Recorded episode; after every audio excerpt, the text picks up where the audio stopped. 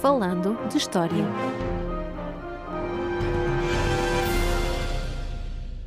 Olá a todos e bem-vindos ao episódio 30 do podcast Falando História. Eu sou o Roger Lee Jesus e comigo está, como de costume, Paulo M. Dias. Olá. A propósito do Black History Month, o mês da história negra, que começou nos Estados Unidos da América e já se sente um pouco por todo lado, decidimos dedicar os nossos dois episódios de fevereiro a temáticas ligadas à história africana. Aliás, tal como fizemos no ano passado, com o episódio 8 sobre o Império do Mali entre os séculos 13 e 14. E por isso hoje vamos viajar até a Angola do século XVII para conhecer a célebre Rainha Ginga, não é assim, Paulo? E já agora fica também uma advertência sobre as nossas aptidões linguísticas relativamente aos topónimos e aos nomes nos dialectos locais. Sim, fica aqui feito o aviso, até porque nenhum de nós sabe exatamente falar quimbundo. Eu fiz alguma investigação no sentido de tentar pronunciar o mais decentemente possível, mas não sei se serei sempre bem sucedido. Sim, claro, mas vamos lá então. Para começar, como é que era Angola há quatro séculos atrás? Claro que seria muito diferente, tendo em conta que parte do território estava sob administração portuguesa, mas no seu todo, o que é que nos podes dizer sobre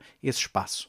Uh, sim, era um país bastante diferente mesmo. Até porque, como sabemos, as fronteiras atuais da generalidade dos países africanos foram desenhadas de forma mais ou menos arbitrária pelos colonizadores europeus dos séculos XIX e XX, não respeitando, claro, as inúmeras divisões étnicas, culturais e religiosas pré-existentes. E por isso, quando olhamos para um mapa daquilo que viria a ser Angola séculos mais tarde, deparamos com um território fragmentado em várias comunidades, em pequenos estados, se quisermos usar esta palavra, que ainda assim é uma palavra controversa para este período, mas foquemos concretamente nesta época de transição entre os séculos XVI e XVII, porque foi por essa altura que nasceu a futura Rainha Ginga. Por esta altura, o poder regional mais importante era, claro, o Reino do Congo, fundado no século XIV e que ocupava um grande território que atualmente inclui não só parte de Angola, mas também da República Democrática do Congo. Este reino, aliás, merece um episódio próprio, mas por agora basta ter em conta que, além do grande poder regional que era, era também um território parcialmente cristianizado, já que a partir da década de 1480, e neste sentido graças ao esforço de diplomatas e missionários portugueses, a família real se convertera ao cristianismo.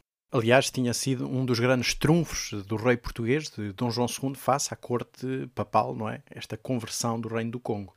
Sim, exatamente. E a sul deste reino existem outros dois que, como veremos, foram particularmente importantes no período que nos interessa. Em primeiro lugar, temos o reino de Ndongo, fundado nas primeiras décadas do século XVI e que estava situado no sertão, ou seja, no interior, concretamente entre o rio Bengo a norte e o rio Kwanza a sul. Já o reino de Matamba, mais vasto que este primeiro, aliás, ficava para leste e para nordeste. E a estes reinos africanos tinha-se juntado, como disseste, desde 1575, a presença portuguesa na cidade de Luanda e na região circundante. E foi neste território dividido entre vários pequenos reinos envolvidos em disputas mais ou menos constantes que a Rainha Ginga acabou por nascer. Sabemos então mais ou menos quando é que ela terá nascido?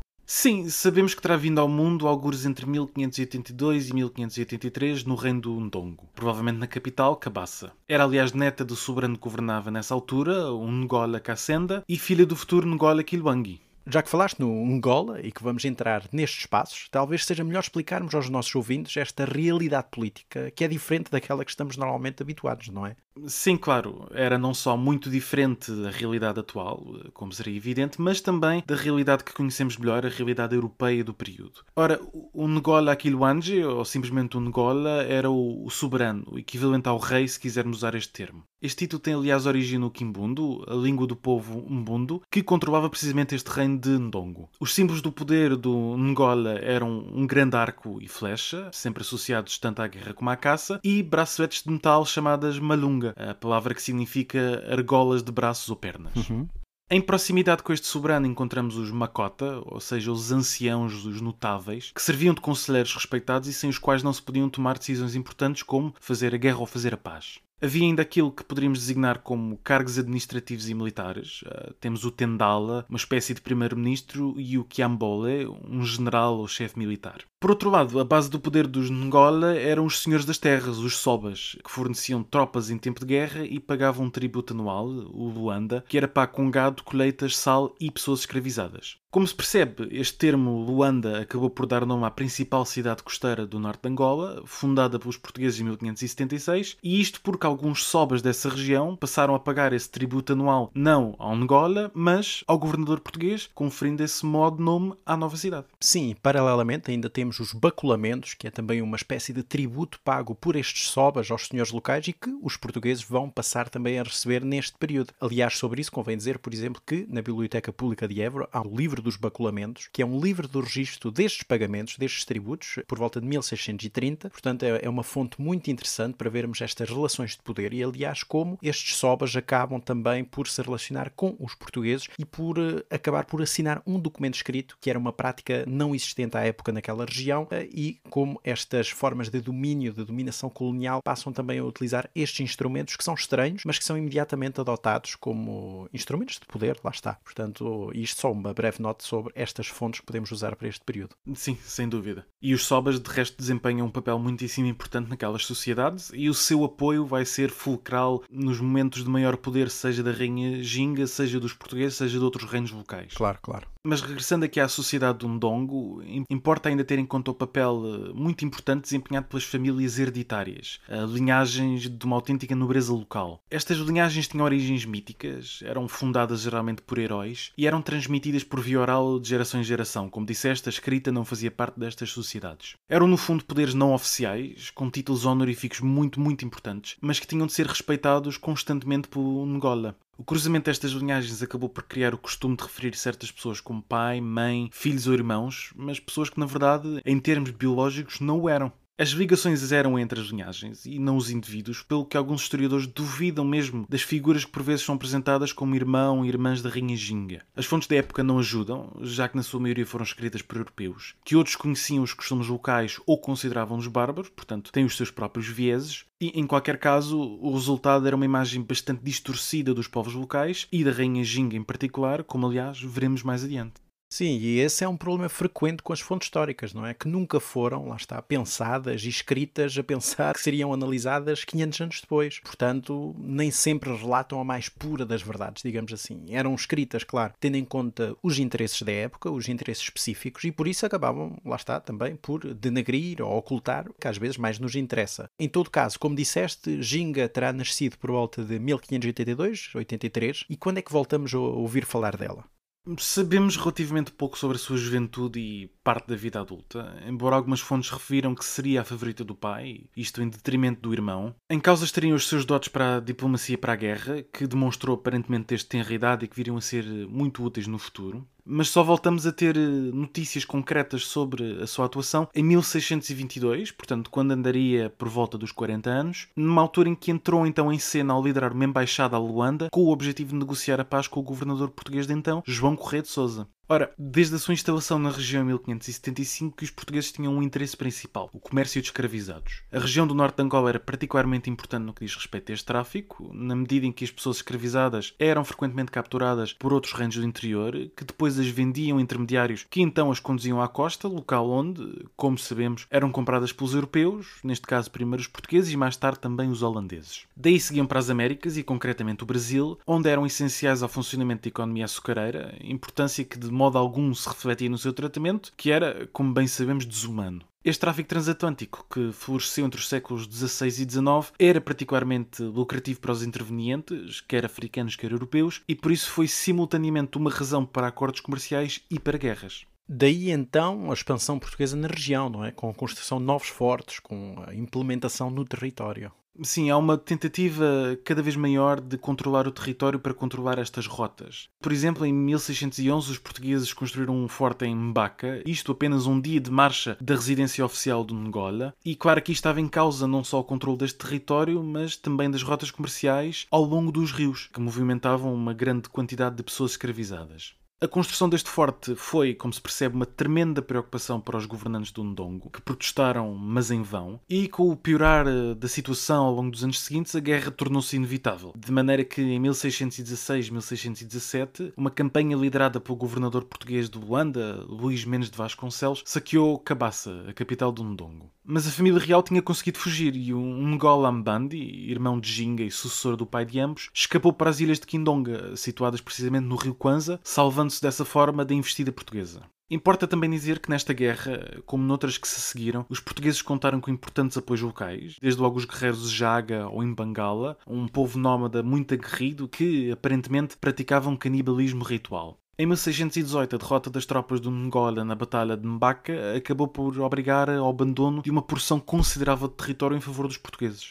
Foi então nesse contexto de guerra que surge a embaixada que mencionaste, a embaixada de 1622, liderada por Ginga. Exatamente. O reino de Ndongo sente-se progressivamente pressionado e, portanto, tenta firmar um tratado de paz com os portugueses. Efetivamente, é nesta ocasião que Ginga demonstrou dotes diplomáticos que viriam a ser muito úteis anos mais tarde. Para começar, fez-se acompanhar por uma comitiva bastante grande, bem vestida, tudo isto para impressionar.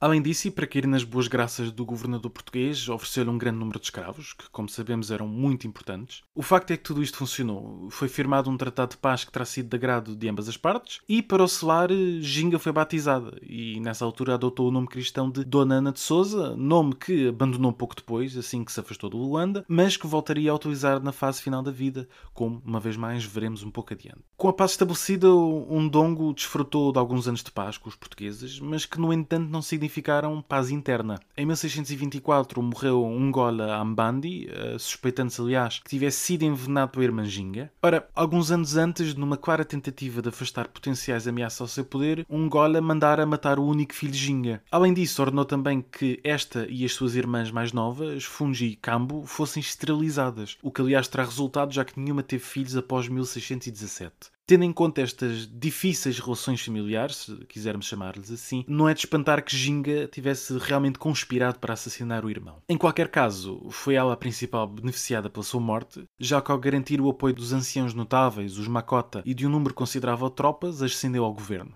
No entanto, entre 1624 e 1629 enfrentou uma guerra civil, já que outro candidato, que se intitulava Ngola Hari uh, e que contava com o apoio português, se perfilou como sucessor legítimo. Era a primeira vez, aliás, que o governo português de Luanda investia no controle indireto do território por intermédio do apoio a um rei local, e o facto é que o plano acabaria por funcionar durante algum tempo, tornando-se o reino de Ndongo, neste caso governado por Ngola Hari, o principal exportador de escravos para Luanda e daí para o Brasil. Mas isso não representou a derrota nem o fim de Ginga, pois não? Não, mas a coisa esteve tremida. Nesta segunda metade da década de 1620, a sorte das armas raramente lhe sorriu. Com o controle de um dongo a escapar-se-lhe das mãos, criou um quilombo, aqui entendido como acampamento de guerra em constante movimento, a partir do qual moveu guerra aos seus inimigos. A este quilombo viriam a juntar-se não só centenas de escravizados fugidos de Luanda, mas também os guerreiros de Jaga ou Imbangala, que algum tempo antes se tinham desentendido com os portugueses. E é nesta altura que a rainha Ginga terá passado a adotar alguns dos costumes guerreiros deste povo, o que acabou por ser muito mal visto pelos portugueses, já que, como disse, alguns desses costumes incluíam o canibalismo ritual. Em qualquer caso, e provavelmente percebendo que tinha poucas hipóteses de vencer a guerra sem obter mais apoios, Ginga focou-se na conquista do vizinho reino de Matamba, que conquistou entre 1626 e 1627.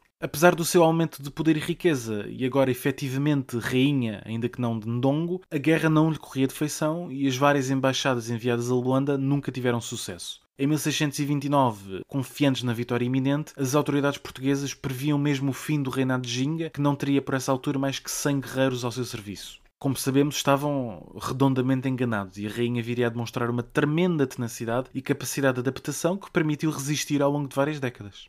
Tendo em conta que as embaixadas não tiveram sucesso, presumo então, lá está, que a guerra tenha continuado. Sim, continuou mais ou menos de forma contínua ao longo das décadas seguintes, embora o comércio entre ambas as partes, sobretudo o tráfico de escravos, que era bastante lucrativo, como disse, essencial para o financiamento da guerra, nunca tenha cessado por completo. E, no entanto, foi nestas décadas de 1620 e 1630 que Ginga ganhou verdadeiramente a imagem de uma rainha guerreira, que viria a durar ao longo dos séculos. E no terreno, a situação acabou por se alterar substancialmente a partir da década de 1640. Em 1641, como sabemos, Luanda foi tomada pela Companhia das Índias Ocidentais, uma companhia comercial originária dos Países Baixos, e de um momento para o outro, os portugueses, que tinham estado na moda de cima nas décadas anteriores, perderam a sua capital e viram comprometido o tráfico de escravos para o Brasil, ficando quase completamente isolados no Forte Massangano. A partir de então e até 1648 foram os holandeses, ou, ou neerlandeses, se quisermos ser mais precisos, a controlar este tráfico, que utilizavam para abastecer a economia açucareira das províncias brasileiras, como Pernambuco, que entretanto tinham conquistado a coroa portuguesa.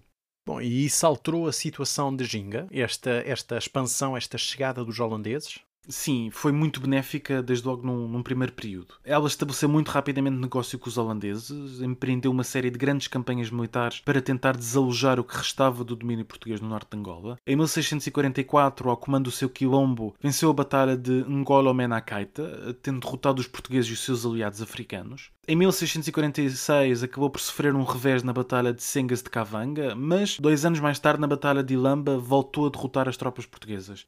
Portanto, há sempre aqui um movimento de avanços e recuos, não é? Sem estabilizar a situação, apesar dela ir ganhando sempre um pouco mais de terreno. Sim, é uma situação bastante instável, mas o terreno vai sendo conquistado. O reino de Matamba vai se expandindo e vai conquistar boa parte do Ndongo. Por seu turno, os portugueses vão estando cada vez mais isolados e todas as ofertas de paz enviadas à rainha vão sendo recusadas. No entanto, e apesar dos assinaláveis sucessos militares daquela monarca, não foi possível expulsar as tropas portuguesas da costa africana. E aliás, como se tal não bastasse, em 1648, uma força expedicionária luso-brasileira liderada por Salvador Correia de Sá acabou por conseguir expulsar os holandeses holandesa de Holanda. Sim, e essa reação e essa reconquista ao avanço holandês, ou neerlandês, como disseste bem, poderá também ser, claro, tema de um dos nossos episódios. Mas agora, voltando aqui neste caso a Angola, o que é que este regresso dos portugueses em força significou então para Ginga? Bom, desde logo significou um novo volte-face na situação política e militar, já que pela primeira vez em quase uma década, os portugueses voltavam a conseguir consolidar o seu poder e representar uma séria ameaça. Mas os novos governadores perceberam que a guerra, que já tinha causado perdas territoriais consideráveis, corria risco de se tornar interminável. Portanto, começaram as diligências para estabelecer um acordo que garantisse uma paz duradoura. O que, aliás, acabou por ser alcançado em 1656. Uma vez mais, os dotes diplomáticos da Rainha Ginga foram evidentes. Conseguiu manter e consolidar o poder alcançado à custa do Luanda, ao mesmo tempo que fortalecia as relações comerciais. Mas mais do que isso, a Rainha percebeu que uma reaproximação aos portugueses significava necessariamente um retorno à sua identidade cristã, se pudermos chamar-lhe assim, pelo que voltou a adotar o nome de batismo adquirido décadas antes, Dona Ana de Souza, e impor o cristianismo na sua corte. Além disso, em 1655 e a pedido das autoridades portuguesas, autorizou a entrada no reino de Matamba de uma missão de monges capuchinhos, que de resto acabaram por acompanhá-la até à sua morte em 1663, e chegou inclusivamente a trocar cartas com o Papa, o que é um sinal de grande prestígio, na medida em que era uma das poucas monarcas africanas que conseguia efetivamente trocar correspondência com o líder da Igreja Católica.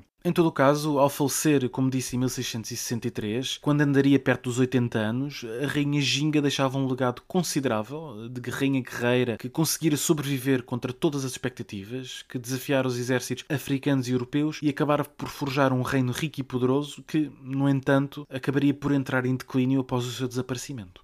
É realmente uma figura notável deste período e desta história riquíssima de Angola. Sim, sem dúvida, e que deixou uma marca muito importante em várias comunidades africanas, em ambos os lados do Oceano Atlântico, aliás. Para os europeus, sobretudo os portugueses, de quem foi quase sempre inimiga, a Rainha Ginga era um demónio, uma mulher canibal que se vestia de homem, destruía as barreiras de género tão caras aos emissários católicos que elas escreveram neste período. Ora, atualmente, e dado o facciosismo destas fontes, torna-se muito difícil, como já referimos, separar a realidade do mito, e por isso não podemos garantir que os comportamentos que lhe foram atribuídos, o canibalismo, crueldade e por aí fora, fossem efetivamente verdadeiros. Sim, claro, claro. Sabemos, isso sim, que foi uma líder política e militar muitíssimo eficaz e que, durante muito tempo, como vimos, manteve os portugueses quase exclusivamente confinados à costa em torno do Luanda. Por outro lado, para as comunidades africanas e afro-americanas do Brasil, Ginga acabou por se tornar um símbolo de libertação e resistência contra o colonialismo europeu. As décadas de guerra que moveu contra os portugueses passaram a ser entendidas, sobretudo a partir da segunda metade do século XX, como precursoras dos movimentos independentistas africanos.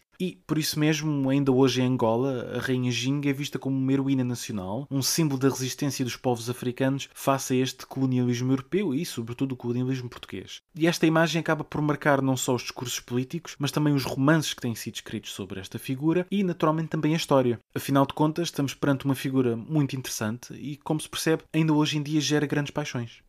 Sim, lá está aquilo que nós dizemos sempre, não é? Como estas memórias acabam também por ser construídas fruto do seu tempo e como também acabam por ser aproveitadas pelos tempos correntes, pelos tempos modernos para as leituras que lhe quisermos dar. E neste caso, a Rainha Ginga é um caso disso, muito, muito interessante e daí que o tenhamos então recordado neste mês de fevereiro, neste mês da História Negra. E, para finalizar então, que sugestões de leituras tens, Paulo, para quem quiser saber mais sobre então a figura da Rainha Ginga? Bom, trago duas sugestões bastante interessantes. A primeira é Linda Haywood, Zinga de Angola, Rainha Guerreira da África, publicado pela Casa das Letras em 2018, uma tradução de um livro uh, um bocadinho mais antigo desta autora, que é professora de Estudos Afro-Americanos e História na Universidade de Columbia, nos Estados Unidos da América. É um livro bastante bem conseguido, muito interessante e que vale bastante a pena ler. A segunda sugestão é um livro de Adriano Parreira, Economia e Sociedade em Angola na época da Rainha Ginga, século XVII, publicado pela editorial Estampa em 1997, e como o título indica, é um estudo mais dedicado não tanto à figura da rainha, mas à economia e sociedade de Angola naquele tempo, um estudo muito interessante e que me permitiu aqui discorrer um bocadinho sobre a própria organização política do Reino do Ndongo, e portanto vale bastante a pena também para complementar esta biografia de Linda Haywood.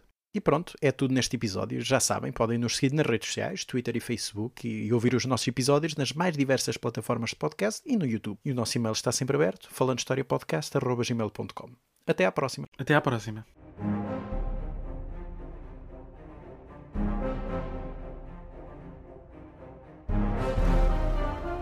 Falando de História.